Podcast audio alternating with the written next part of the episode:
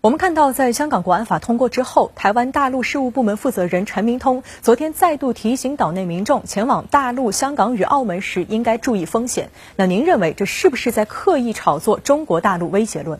其实，在香港国安法通过之后，普通的台湾民众过境入港澳是不存在什么风险的。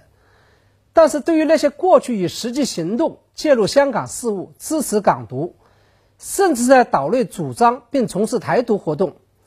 并且在法案通过之后仍然不肯收敛自己言行的人来说，我们却没有必要去假装安慰他们，更没有必要故意向他们发出错误的信号。事实上，根据香港国安法的规定，这些人未来到大陆与港澳地区，甚至是过境跟中国大陆签有引渡协议国家的时候，的确是有可能会落入法网的。而他们为此感到恐惧。正是大陆在制定国安法的时所要达到的震慑效果。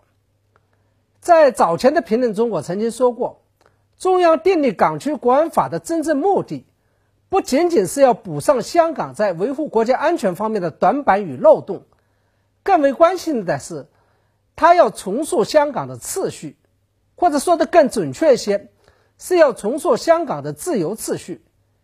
也就是在香港街头呼喊港独口号。飞舞台港独旗帜，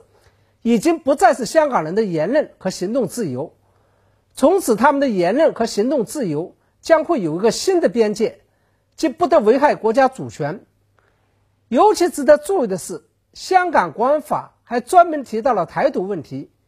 明确表示将会打击台独与港独合流的现象。这个也就意味着，香港国安法不仅重新界定了香港自由的边界。同时，也重新界定了台湾自由的边界，